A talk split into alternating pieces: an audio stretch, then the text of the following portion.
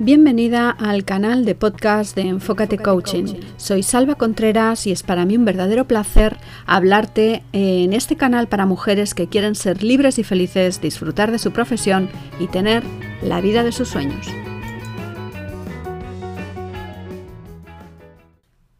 Hoy quiero hablarte de poder, pero poder de aquel con mayúsculas, porque veo a menudo a mujeres que se dejan influenciar por las personas de su alrededor que cuando tienen una conversación se hacen de menos porque piensan que los demás son siempre mejor que ellas, que se hacen chiquititas cuando alguien les dice una palabra más alta que otra, que dejan que sean los demás los que tengan el poder sobre ellas, que lleven otros las riendas de su vida.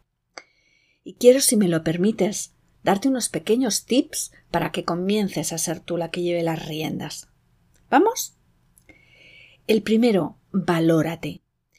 Puedes hacer grandes cosas y probablemente no lo sabes.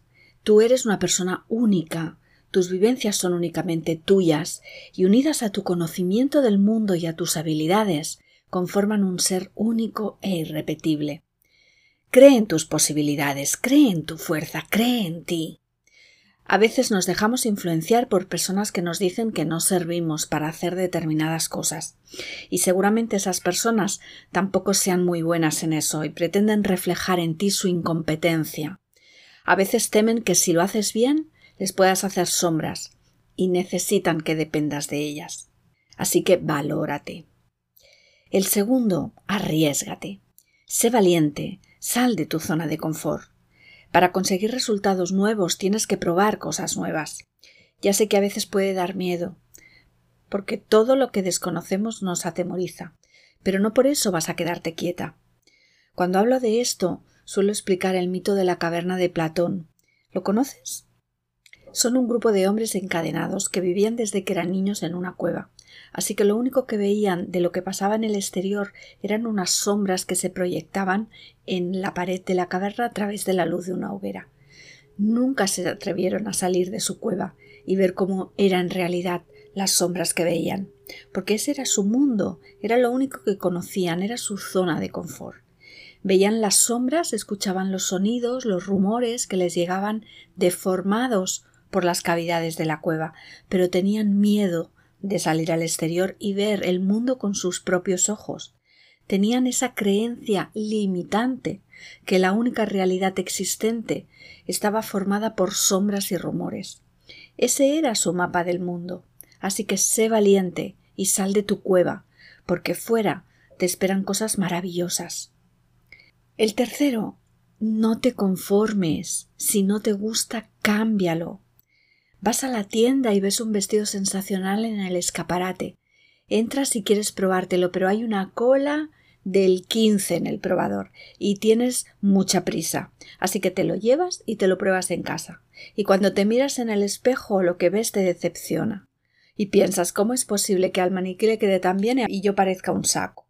Te quedas el vestido que va a entrar a formar parte perenne del armario porque no te lo vas a poner nunca o vas a la tienda y lo cambias por algo que te sienta mejor.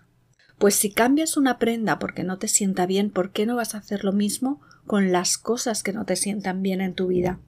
¿Por qué te conformas con una realidad que podría ser totalmente diferente a poco que actuases? Por eso, si algo no te gusta, cámbialo. Tú tienes el poder para hacerlo. Cuarto, enfócate. Visualiza lo que quieres conseguir y vea por ello. Según la neurociencia, para el cerebro es mucho más fácil pensar en negativo, porque aparece entonces tu cerebro reptil que lo que quiere es protegerte. Por eso te acechan miles de pensamientos negativos para mantenerte en tu zona de seguridad, pero lo que hacen es limitarte. Así que tenlo presente y pon el foco en tu objetivo. No dejes que tus saboteadores ni tus creencias limitantes te aparten del camino. Si quieres escribir un libro, cierra los ojos y visualízate escribiéndolo. O mejor aún, imagina que ya lo has escrito y que lo estás promocionando. Siente esa emoción que te supone el haber conseguido tu objetivo. Eso te dará la fuerza y la motivación necesaria para que realmente lo alcances. Y no es magia, es voluntad y foco. Número 5. Revélate. No dejes que dirijan tu vida, no te dejes manipular. Nadie puede decirte lo que puedes o no puedes hacer. Solo tú eres la dueña de tu vida y puedes tomar tus propias decisiones. 6. Exprésate. Di lo que piensas, pide lo que quieres.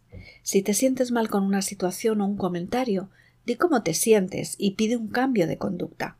Si lo haces de manera asertiva, nadie se va a sentir mal por ello. Apasionate. Pon pasión en todo lo que hagas. La ilusión y la pasión son el motor de nuestro aprendizaje y de nuestra vida. Apasionate por tu trabajo, por tu familia, apasionate por la vida. Si amas lo que haces, si lo vives con pasión, obtendrás la chispa de la felicidad. Número 8. Atrévete. Atrévete a experimentar, a hacer lo que quieres hacer, a ser lo que quieres ser. Si te atreves a dar el primer paso, ese será el motor de arranque a seguir en el camino que quieres llevar. Premiate. Permítete celebrar cada triunfo, cada éxito, cada cambio, cada pequeño paso alcanzado en el camino hacia tu meta. Y por último, sé agradecida. Dar gracias por lo que consigues, por lo que tienes, es la mejor manera de compartir con los demás lo que de verdad te importa. Agradecer revierte en tu persona con cosas inimaginables. ¿Has oído ese refrán que dice que el dinero llama al dinero?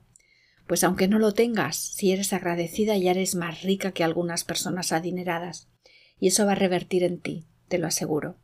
Y una última consideración. Toma la vida con humor. Ríe. La risa nos libera de las tensiones, libera las hormonas de la felicidad y eso nos hace ser más creativas. Así que recuerda, tú tienes el poder de tomar las riendas de tu vida. Depende de ti. Y eso es todo por hoy. Si te ha gustado, suscríbete al canal para no perderte los próximos programas. Recuerda que cada lunes voy a estar contigo hablándote sobre mi visión de temas cotidianos y no tan cotidianos, pero siempre, siempre de crecimiento. Si quieres que hable de algún tema en concreto, pídemelo. Y ahora me despido de ti, no sin antes pedirte que seas feliz.